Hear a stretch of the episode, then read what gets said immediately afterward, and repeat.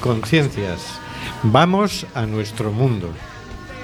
Siempre envidio gente Estamos en Cuac FM, en el programa Simplemente Gente, programa sobre la diversidad cultural en Coruña y sobre los derechos de las personas migrantes.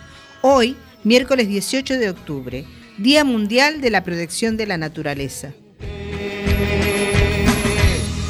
y es por eso que a veces me Nos puedes enviar tus opiniones y comentarios en directo por WhatsApp al 644-737-303 o por Facebook a Simplemente Gente en Cuac FM. Nos encanta saber que estás ahí.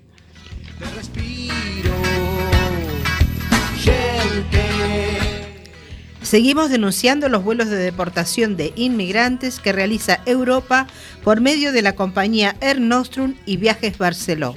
No vueles nunca con Air Nostrum. por eso que a veces me gusta integrarte Tenemos en control al mago de las ondas, Carlos Reguera. Hola, Carlos. Hola amigos y amigas, así que el día de la naturaleza, mm, qué bonito. Vamos allá. Conectado por los cables de internet tenemos al señor García. Hola, señor García. Buenas noches, Sánchez eh, y demás amigos por la fibra óptica. Una pregunta: si la si la protesta no, no violenta es delito de sedición, solo nos queda la obediencia debida. Eso pretenden, eso mismo pretenden. Y en el estudio José Couso tenemos a Hortensia Rossi. Hola, Hortensia. Hola, buenas noches a todos. Y también en el estudio José Couso, a Rubén Sánchez, que hará lo posible para que fluya este amordazado programa número 171. Amordazado porque, aunque no lo quiera el Congreso de los Diputados, seguimos amenazados por la ley Mordaza. Y tan amenazados. La amenaza es una multa entre 100.001 euros y 200.000 euros. Agradecemos todos los apoyos que van llegando, que no son pocos. Más adelante haremos un recuento. Continúa la subasta de seres humanos. España ofrece acoger 750 refugiados de los 50.000 que ha pedido Bruselas. El Ejecutivo Comunitario propuso el sábado 27 de septiembre un nuevo programa de asilo voluntario para acoger en la Unión Europea al menos 50.000 refugiados en dos años y anunció un paquete de 500 millones de euros para ayudar a los Estados miembros que se sumen a costear su reasentamiento. Bruselas dará una ayuda de 10.000 euros por refugiado acogido.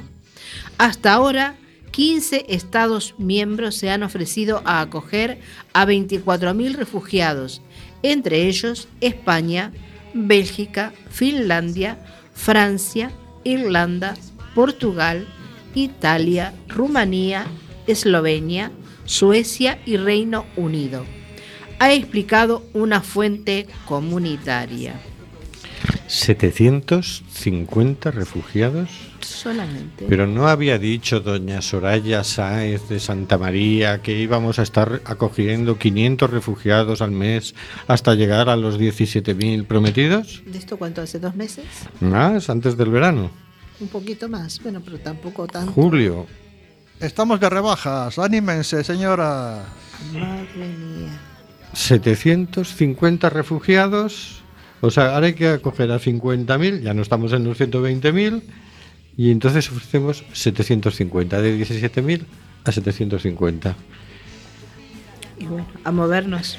Habrá que, no sé. Así respeta el Estado español los derechos humanos. Ujú.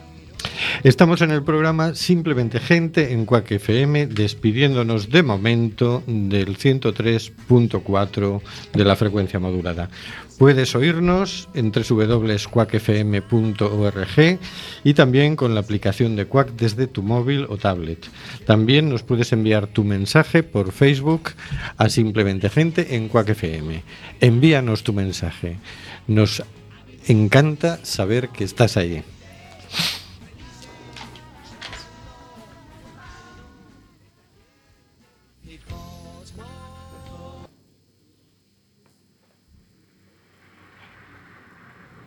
...750 refugiados. Qué vergüenza. Oh, qué falta de vergüenza.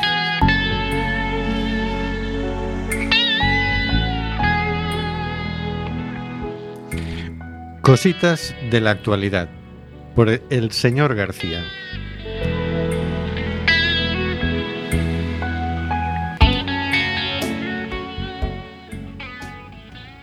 El Banco Central Europeo obtuvo casi 8.000 millones de euros de la crisis financiera griega.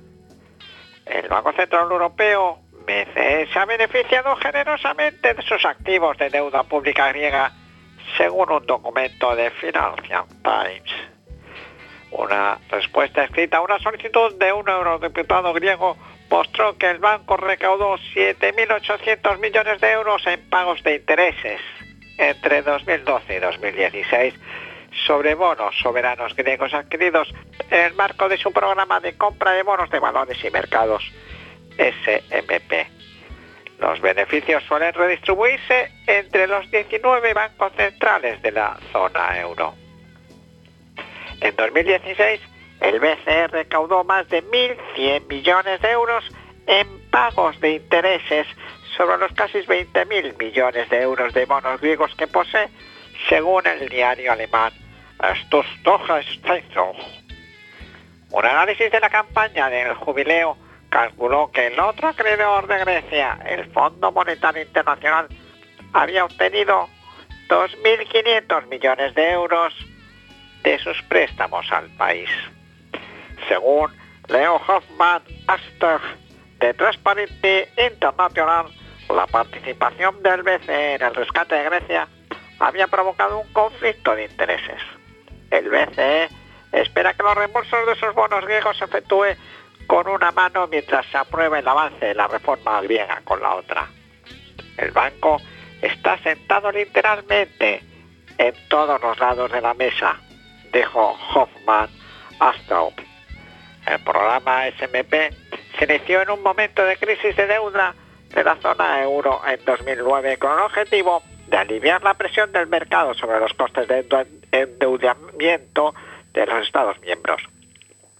Más tarde, en 2015, el BCE comenzó su programa de flexibilización cuantitativa, pero Atenas fue excluida porque todavía se encuentra bajo los términos de un tercer rescate de la Unión Europea.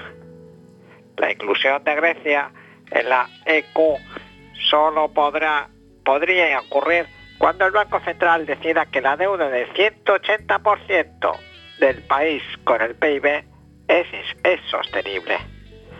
La mayor parte de la deuda pública del país, cercana a los 300.000 millones de euros, está en manos de acreedores internacionales y, y no del sector privado.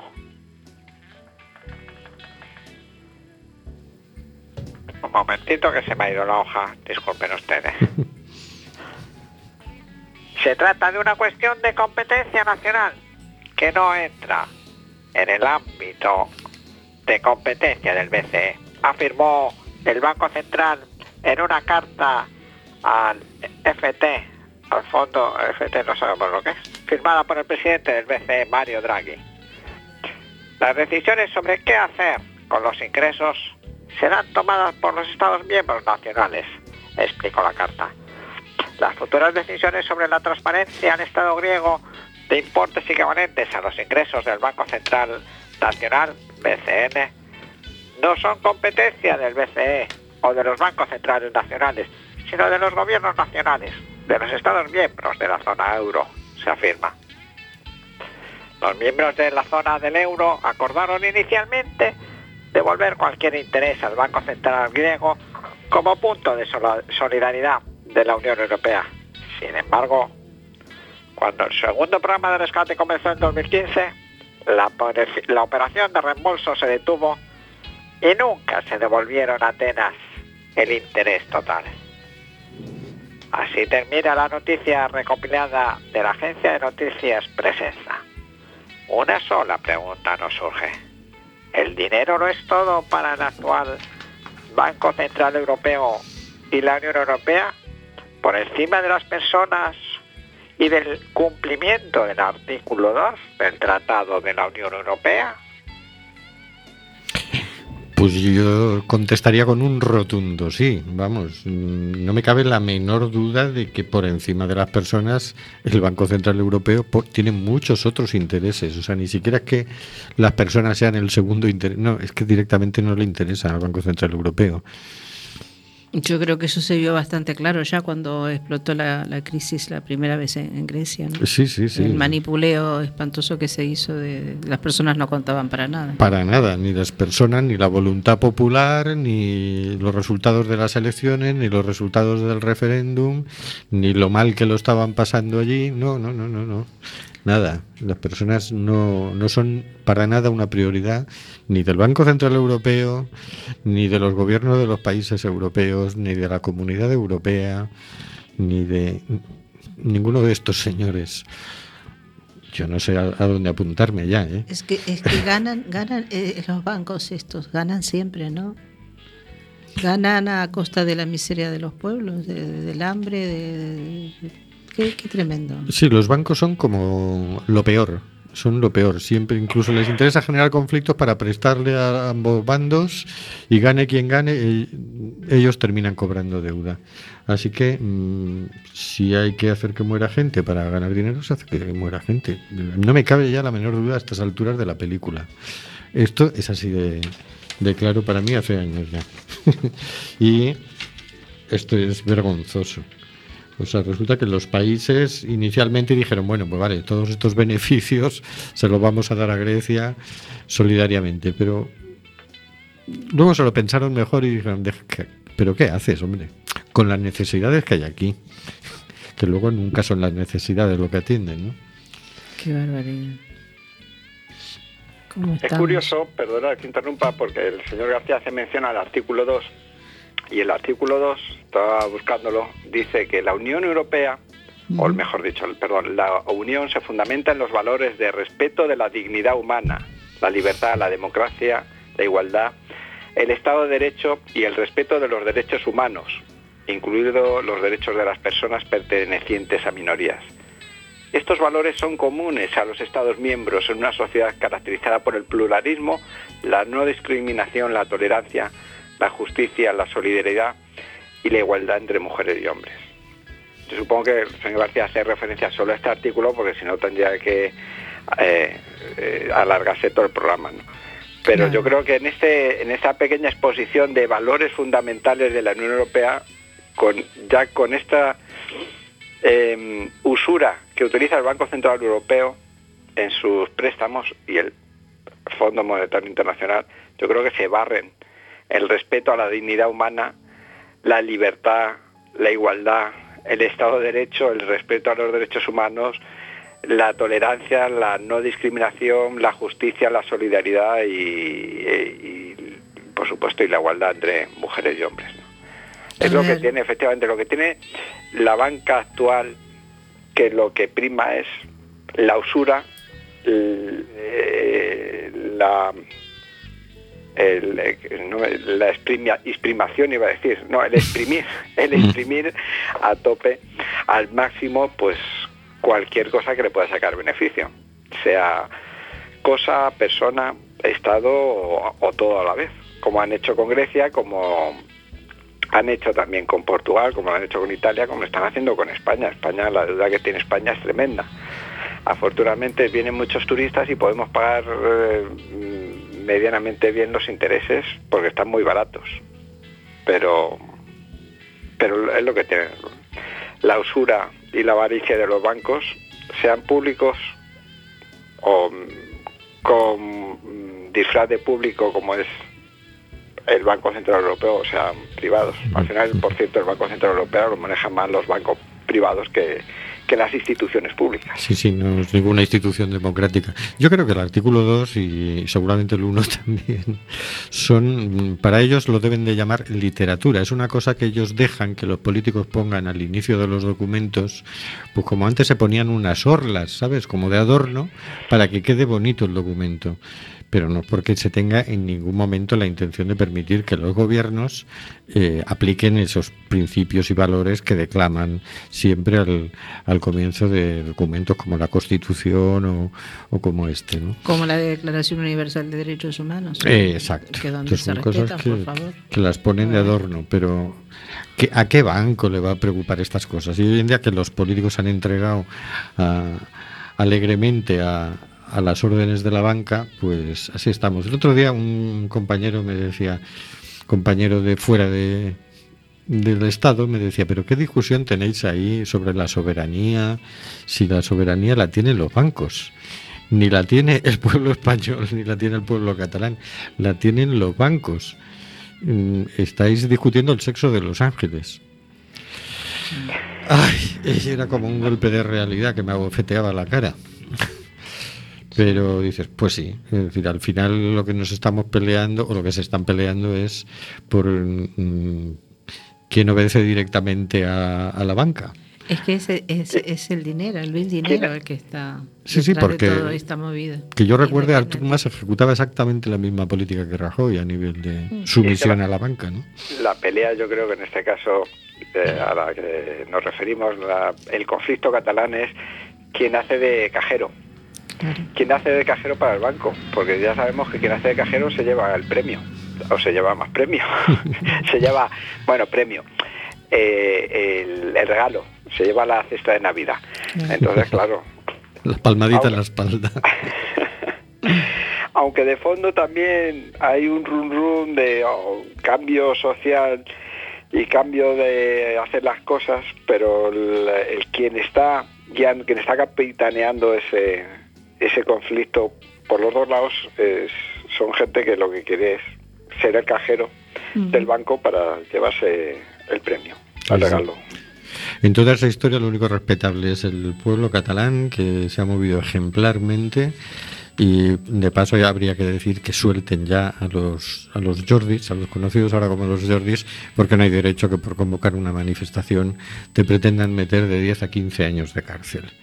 Además, ayer circulaba un vídeo donde evidentemente aparecían los dos subidos al coche de la Guardia Civil eh, instando a la gente a que se fuera, a que disolvieran la manifestación.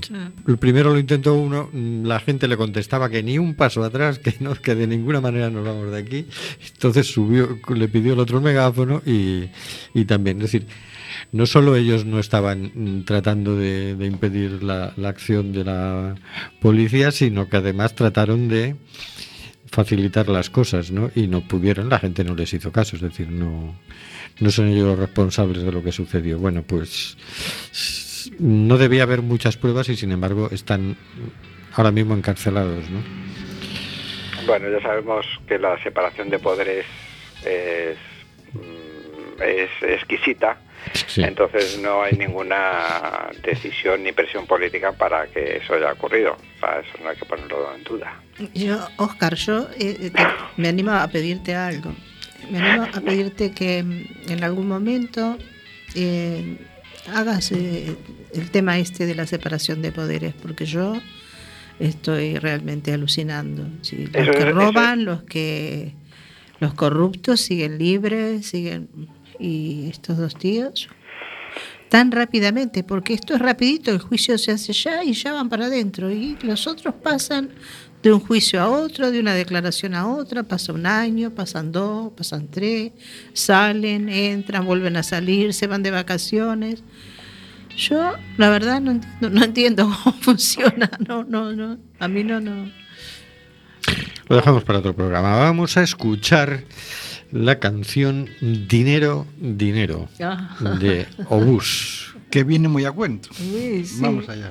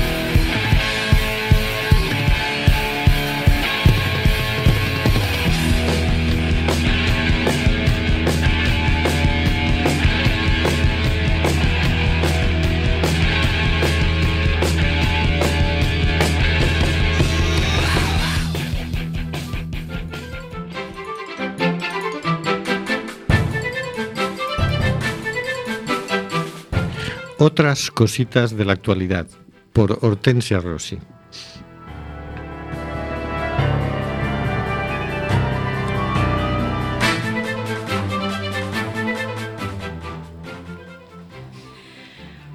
Un análisis que hace Manuel Lema Cieira y que comparto literalmente. Es algo que está circulando por las redes. Vamos allá. Incendios en Galicia. El negocio del fuego y el pacto del silencio. Como siempre digo, la realidad es compleja y las razones de por qué arde el monte son también multifactoriales. La Junta ha privatizado hace años los servicios de extinción de incendios. Eso hace que unas pocas empresas dependan de que haya fuego para, para que el negocio sea sostenible. Galicia, la única comunidad que tiene privatizados los servicios de extinción de incendios, a través de consorcios provinciales que financian a la mitad la Junta y cada una de las cuatro diputaciones. Tres empresas se reparten el pastel económico. Matinza, una filial de fomento de construcciones y contratas, Beicar y Seganosa. Esto es como fuente de eldiario.es. Uno de los contratos aprobados en 2016 por la Junta de Galicia para servicio de helicópteros y brigadas helitransportadas abarca los años 2016, 2017 y 2018. Su coste total es de más de 36.6 millones de euros, pero en realidad existen variables que pueden elevar el importe al ser necesario dedicar más medios terrestres y aéreos a la extinción, además de otros contratos que refuerzan el servicio hasta rondar los 100 millones de euros anuales. El coste de un helicóptero por hora rondan de los 2.800 euros de un Sokol a los 6.000 por un Kamov. El precio por hora de una brigada de extinción heli transportada es de 268,44 euros. Datos de fuente Vigo de Antonio García. Según esas cifras, un incendio puede dar unos beneficios de 50.000 euros por hora. Para que os hagáis una idea, solo un hidroavión sale en 30.000 euros la hora.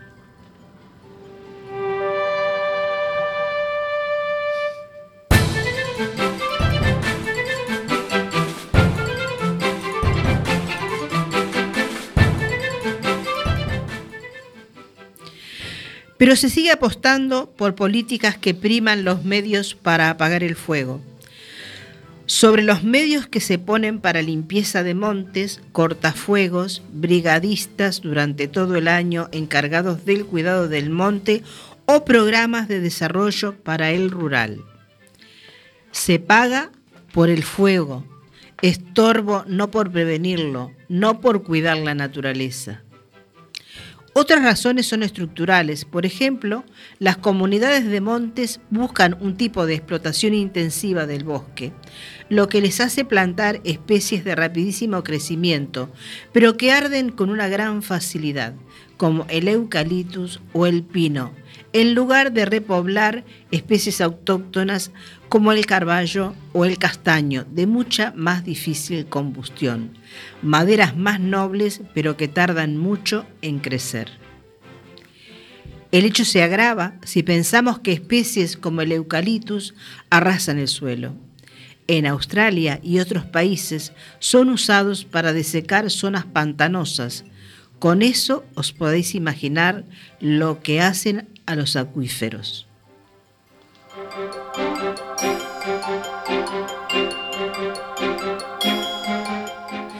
La despoblación derivada de la incapacidad de generar una economía sostenible en el rural y alrededor de la naturaleza y del amor por mantenerla. Una despoblación causada por falta de apoyo institucional, falta de servicios, colegios o centros de salud en el rural y por políticas que empujan a las poblaciones a concentrarse en las ciudades. El abandono tiene, entre otras consecuencias, el crecimiento de vegetación arbustiva que facilita la transmisión del fuego. Otras razones son puramente antropológicas o de idiosincrasia, venganzas personales, odios y rencillas familiares. El fuego como arma contra el vecino. La gente no habla y el fuego crea un poderoso vínculo de silencio y miedo entre la población. Miedo a las represalias, miedo a tener que declarar en un juicio y no poder probarlo, miedo a que si hablas el próximo incendio afecte a tus propiedades. En la ría de Pontevedra hay una famosa empresa llamada ENSE, privatizada por el gobierno de Aznar.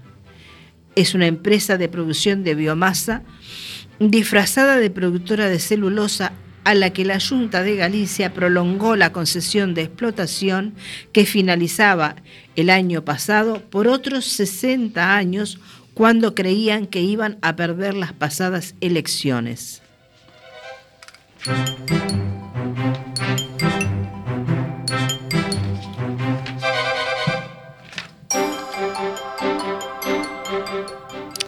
Los principales inversores y directivos de esa empresa son Isabel Tocino, ex ministra de Medio Ambiente con Aznar.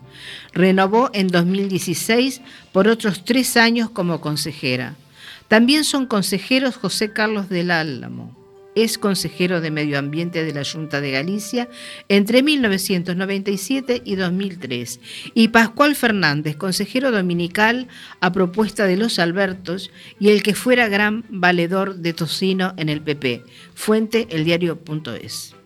Esa empresa es un monstruo que devora toneladas de eucaliptus cada día. Plantar eucaliptus es como plantar latas de gasolina en el bosque. La reforma de la ley de montes supuso otro desastre más. Un monte quemado puede ser recalificado a urbanizable, cosa que con la antigua ley no se podía hacer. Si se quiere construir una urbanización en un entorno protegido, ya se sabe lo que hay que hacer. Después, teniendo los amigos adecuados, se recalifica el terreno y a construir. Como decía al principio, la realidad es más compleja. Esas solo son algunas de las razones por las que arde el monte, o mejor dicho, por las que lo queman. Gracias. Gracias a ti. Negocio por apagarlo, negocio por plantar especies de crecimiento rápido, venganzas entre vecinos. Evidente negocio posterior para recalificar. Abandono. Hay muchos es complejo. Muchos negocios y muchos factores para quemar un monte. Al final parece que es más interesante quemar un monte que, cuidarlo, ¿no? Sí, seguramente. Es un gran negocio. Había un, un inventor en el barrio de Lagra de Lorzán, ya murió, que había inventado un líquido que antiincendios.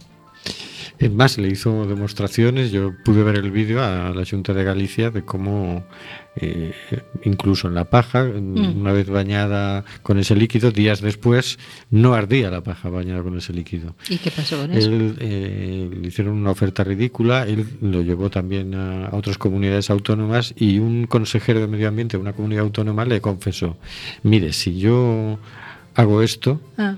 va a parecer que es un accidente, pero yo muero. Es decir, el negocio que dan, que generan los incendios, está, hay tanta mano de obra, hay tanto negocio alrededor, que si efectivamente tomáramos medidas eficaces contra ellos, la respuesta sería brutal. Eh, es que eh, es que es terrible. Esto es muy terrible porque estamos jugando con la vida de la gente. Sí, sí, al final. Con los ahorros de toda una vida de trabajo. Estamos hablando de Galicia, que es lo que más conocemos, ¿no? Y también de Portugal, porque es la misma historia. Y también de Asturias, porque es la misma historia. O donde se produzcan. Así por el tema del dinero, la verdad que hoy el, dinero nos está golpeando mal, ¿eh? no puede estar los intereses, la ambición de, algunos eh, es que es terrible realmente. Bueno, vamos a escuchar. Yo caminaba tranquilo.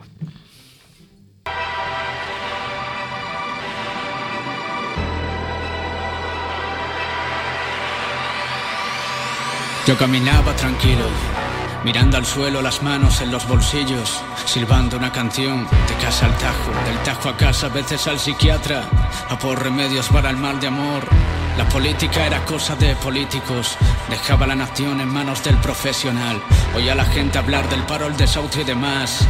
Yo tenía trabajo, tele y hogar, tan mal no estarán. Pensaba yo aquí, viendo el televisor, si el telediario aparecía, hacía zapping. Veía la ciudad desde mi balcón de ignorancia, yo estaba a salvo, en mi letargo, bajo anestesia.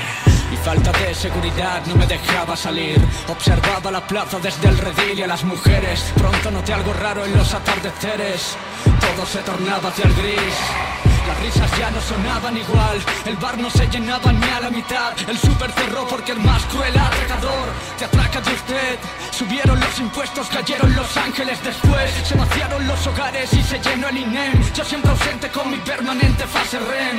Y una oscura rapaz observaba la ciudad desde la más remota altura y yo caminaba tranquilo con las manos en los bolsillos, silbando una canción, mirando mi cara pálida en los espejos de las escaleras mecánicas, sin ambición y aquí todo se tornaba hacia el gris y nadie hizo por impedirlo mudos testigos y así aprendí lo que comparto contigo, que más vale soñar despierto que caminar dormido.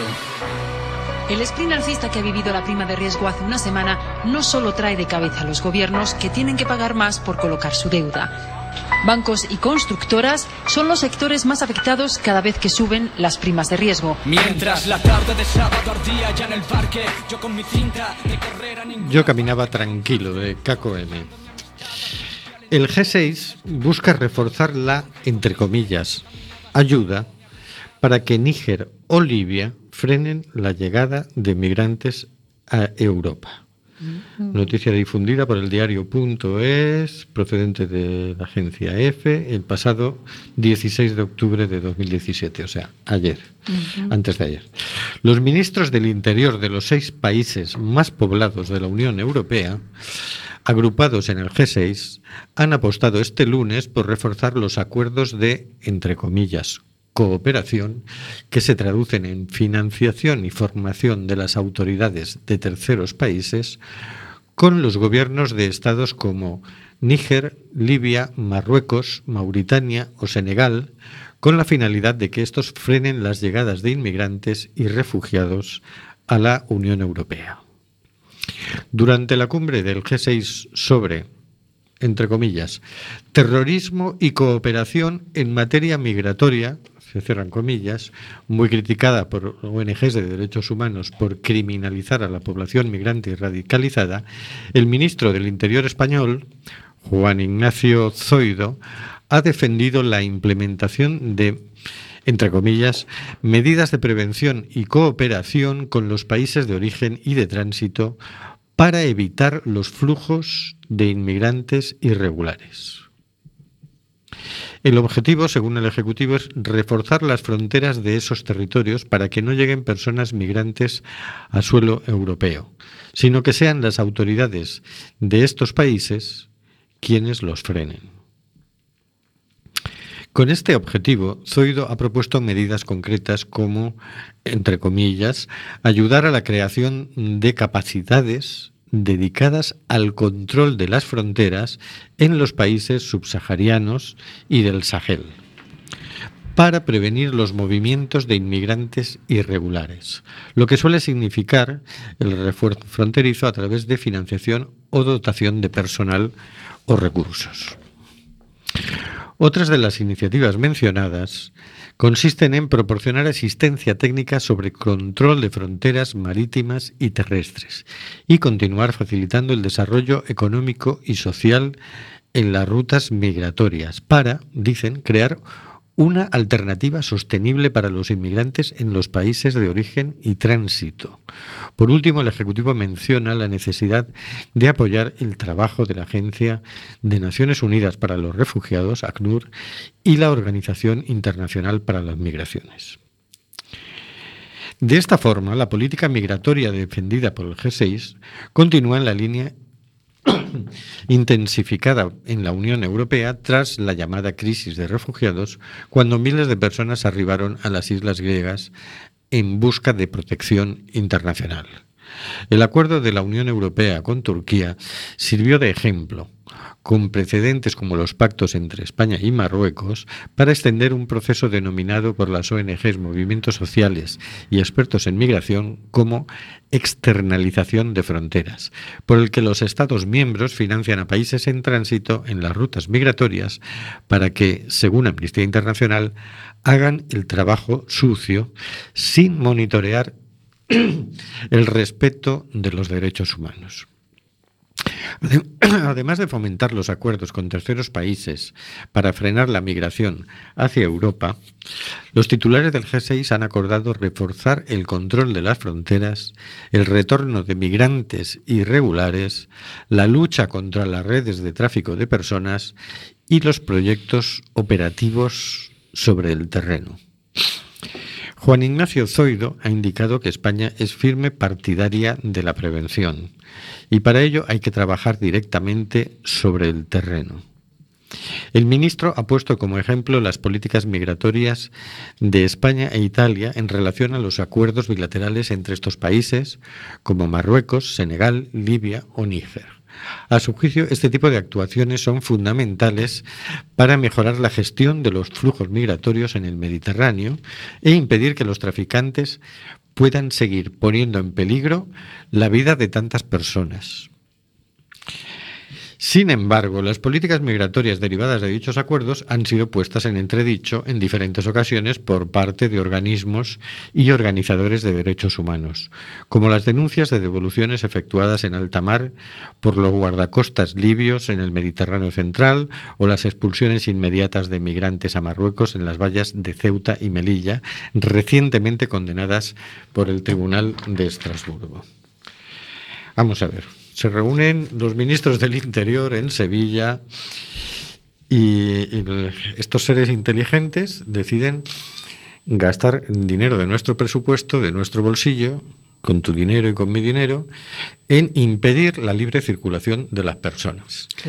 No solamente ya dicen, es que no les vamos a dejar entrar en nuestro país, sino que además llegan a acuerdos con los países fronterizos y con los países que están en la ruta migratoria, ya no solo con los fronterizos, no solo externalizan la frontera al primer país vecino, sino a los siguientes para impedir ya el tránsito previo. ¿no?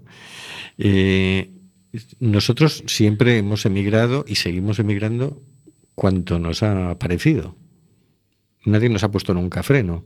Es decir, como si no hubiera suficiente brecha de desigualdad, metemos una, iba a decir nueva, no tan nueva, desigualdad que es la de los derechos. Es decir, nosotros tenemos más derechos que ellos, según estos ministros del Interior. Eh, veníamos viendo ya de hace unos cuantos meses que se trata de que, de que no se vean.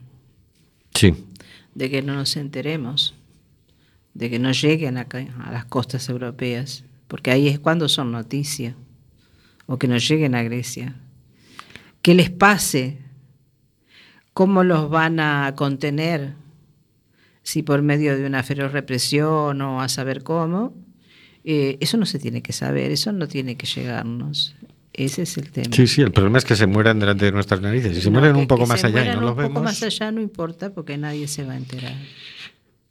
Mm. Este, es que Aparte, es, eh, claro, yo no sé, yo, yo realmente soy totalmente ignorante en este tema, pero están hablando de reforzar las fronteras de esos territorios de esos territorios, reforzar las fronteras de esos territorios. Es un poco cómico. ¿Cómo, si es una frontera, yo cómo voy a, a ver, yo soy uruguaya, pues me voy a ir a reforzar la frontera de Argentina la, frontera que tiene con Paraguay. Sí. Voy a reforzar la frontera de Paraguay porque la Argentina es muy grande. Voy a reforzar la frontera de Paraguay para que no. ¿Cómo yo voy a ir? Eh, yo no, no, es que son. Como un eh, muro, como hacen, como Claro, no sé. Y, lo, y Reforzamos la frontera para que no pasen. Pero es que además, fíjate. para que no salgan. Fíjate, ¿qué es lo que hacen para qué es lo que se está haciendo con Marruecos, qué es lo que se está haciendo con Libia? Es se les da formación Claro. militar, obviamente. Se les da armas, se les da lanchas, supongo que si ya vamos a Níger o, o a Mali se les va a dar mm, otro tipo de transportes también. es decir, se está armando a gente que luego, una vez armada, está en una situación de poder dentro de esos países Sí. y vamos a ver qué terminan haciendo. Que no es la primera vez que nos aparece un Daesh o nos aparece una Al Qaeda o nos aparece porque hemos aparecerán, claro. apoyado y armado Claro. ciertos grupos porque a la corta convenía y termina siendo un... Lo que pasa es que nosotros somos muy mal pensados en este programa, porque acá lo que dice es algo mucho más delicado. Acá dice, ayudar a la creación de capacidades Sí, dedicadas al control de las fronteras en los países subsaharianos. y capacidades como tiro al blanco, tiro al negro, etcétera. Sí, esta es la Eh, va- es que aparte lo, que lo que vengo diciendo ya llevo como 15 días desde que ha surgido el gran problema en Cataluña que es un gran problema, ¿no?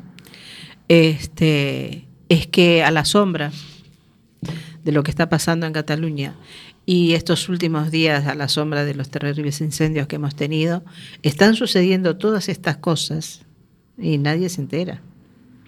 Sí, claro, claro. Porque esto no nos lo dicen en el informativo de...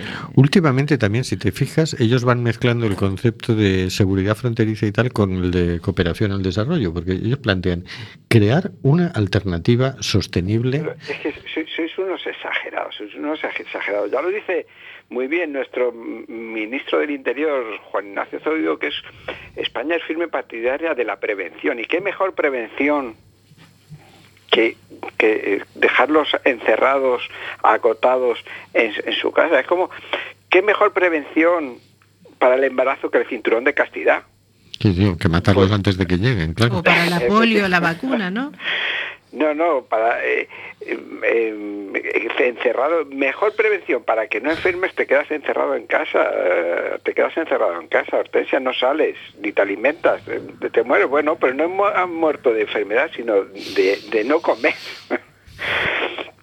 Hombre, yo creo que aquí hay dos factores. El darwinismo social, que está muy presente en las políticas, y con darwinismo social quiero decir el, el racismo, el eurocentrismo, eh, que está muy presente en las políticas europeas, y lo que decíais, eh, mientras si no se ve, las, eh, las personas sensibles de Europa no, no van a reaccionar.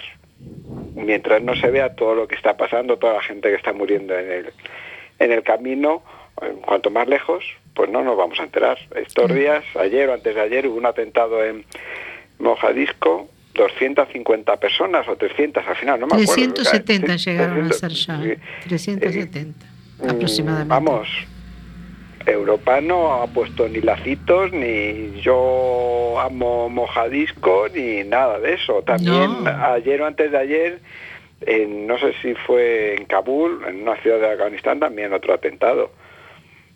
Sí. Europa tiene un color especial, por eso se juntaron en Sevilla, porque Europa tiene un color especial. Bueno, insisto, ellos están mezclando en el discurso la cooperación al desarrollo con, con- con el tema de seguridad. Hablaban de crear una alternativa sostenible para los inmigrantes en los países de origen y tránsito. Oye, esto los ministros del Interior. El tema de la cooperación al desarrollo, de- desde la ONU, lleva 50 años trabajando en África. Los resultados son bastante mm, malos. Es decir, no han conseguido nada de lo que se pretendía, ni industrializar a África, ni crear unos mercados avanzados, nada de nada de nada. Bueno, o casi nada. Es decir, no les ha salido nada bien el tema. Pero es que, oye, que unos ministros del Interior pretendan colar que, bueno, tampoco nos vamos a limitar solo a enseñarles a tirar al blanco y a conducir jeeps y, y lanchas y a patrullar. No, mm, también les vamos a dar ayuda para que se se pueda vivir allí y así la gente no tenga que emigrar. Oye, de verdad. ¿E- eh, ¿Eso es lo que tú entendés donde dice crear una alternativa sostenible? Sí, sí, sí. Pero es que tú eres muy inteligente, Rubén. Crear una alternativa sostenible para los inmigrantes en los países de origen y tránsito. mm, cuidado, porque acto seguido dice. Por último, el Ejecutivo menciona la necesidad de apoyar el trabajo de las Agencias de las Naciones Unidas para los Refugiados y la Organización Internacional para las Migraciones. ¿De qué están hablando? Es decir, la cooperación para el desarrollo tenía un eje que era la ayuda alimentaria y los campos de refugiados. Los campos de refugiados en África, que tienen muchos más personas que los campos de Sí, refugiados aquí en Europa, eh, también lo han considerado un fracaso porque al final, en vez de ser una, cos- un- una cosa transitoria, se han convertido Sí. en una forma de vida y Una porque además lo que está claro. sucediendo en los campos de refugiados es que son incubadoras de violencia. Entonces, ahora lo que están diciendo estos es, no solamente les vamos a dar armas y formación militar y, demás artilugios y munición, sino que además les vamos a crear unos entornos que son mm, verdaderos viveros de violencia. Pero claro, este señor, pues la expectativa que tiene es que dentro de dos años y medio deja de ser ministro. Ya. Entonces, si él consigue bajar un poco las cifras de llegada de inmigrantes, Qué pues parecerá que lo ha hecho bien. Qué bien lo hizo. Sí, los muertos ya, ya se encargará el siguiente. Los muertos ya no son de él. Y así vamos uno detrás de otro. Esto es lo- la- las fabulosas relaciones internacionales de la Unión Europea. Pero bueno, vamos a por la agenda, porque este tema no nos da tiempo a abordarlo en es, es un profundidad. tema al que volveremos. Como Bueno. al de los incendios. Tenemos que Eh, decir que... A la reducción de personal que se hizo desde la Junta. Y a Cataluña. y a, bueno, a Cataluña, que estamos ahí. Sí, sí, está bueno. brava la mano. Bueno. ¿Cómo se están pasando con Cataluña, Dios mío? Bueno, hoy se está, está teniendo lugar ahora el pase de varios vídeos documentales sobre violencia y no violencia promovidos por la Asociación Mundo Sin Guerras en la Academia Esfera. Unas poquitas personas en esta ciudad están planteando el tema de la no violencia humildemente. También se habla de ese tema. ¿Qué más Pues tenemos? Pues tenemos lo de todos los miércoles, que también está sucediendo, va a suceder ahora, en un ratito, porque ellos, ellos han escuchado el programa, estoy segurísima No que son duda. nuestros fans y han puesto de las 22.30 a las 0.15, o sea que si nos vamos es porque no queremos. ¿eh? A ver, a la Jam Session Slams Poetry de O Alfayate, en el pub Alfayate, calle San Juan, número 7, hora 22.30 a 0.15. Mañana jueves, 19 de octubre, charla sobre o quecemento global e o cambio climático.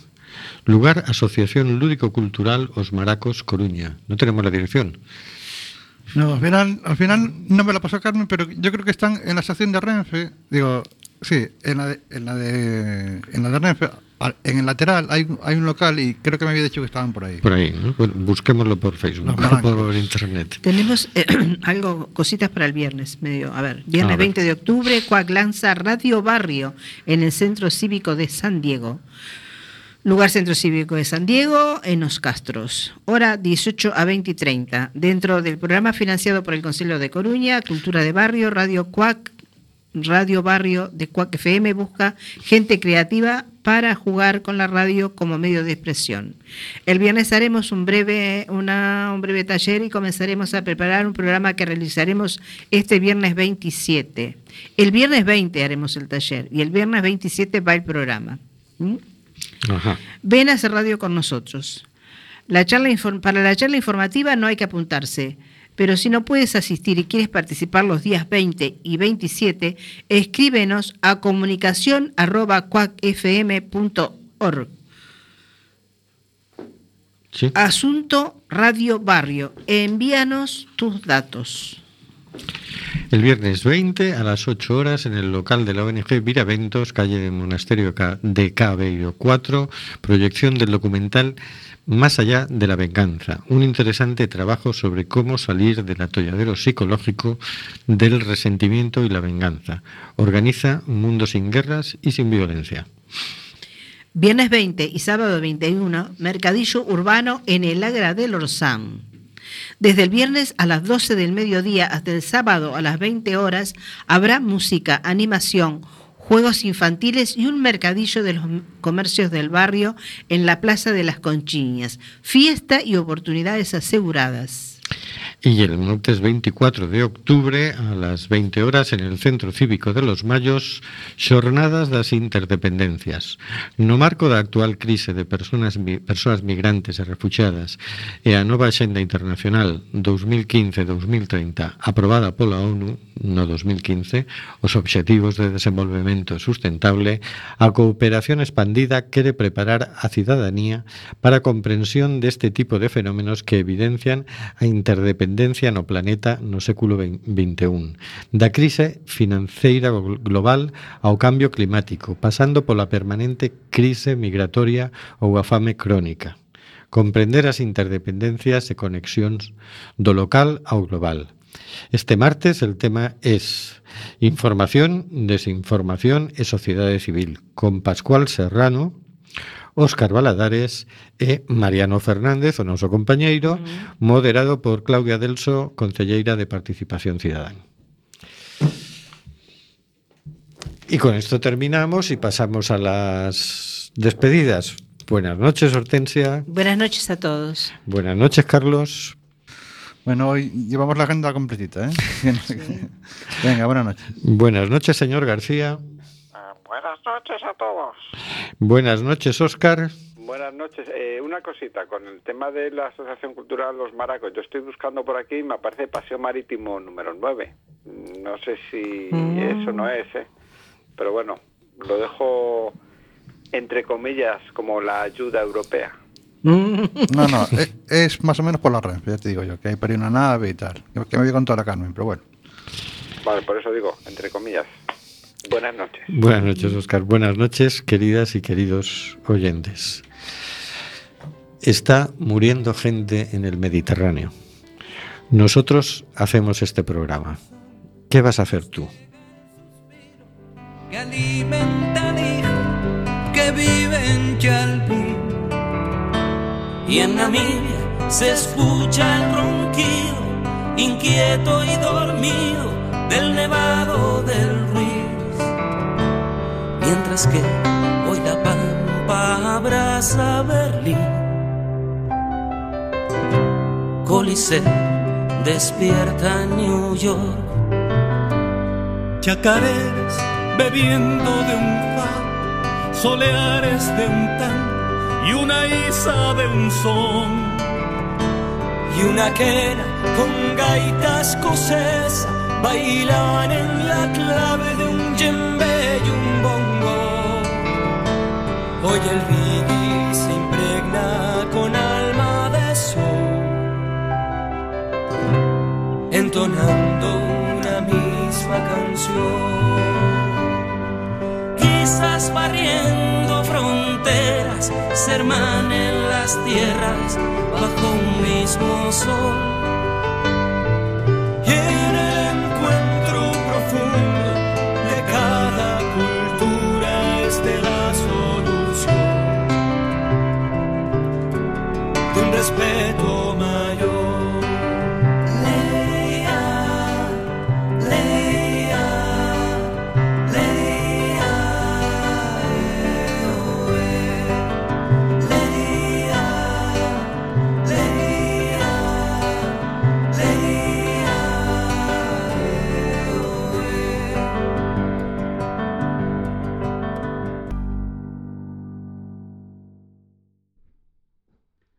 ¿Te gusta la radio? Ven y conócenos, Quack FM. En Quack FM, cachos de pelis.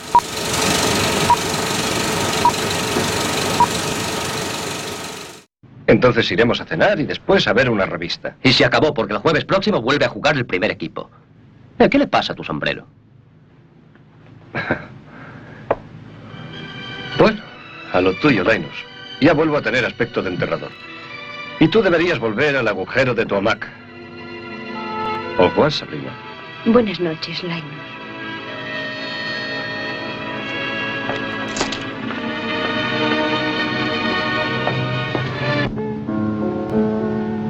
Es un poquito pesado, ¿verdad?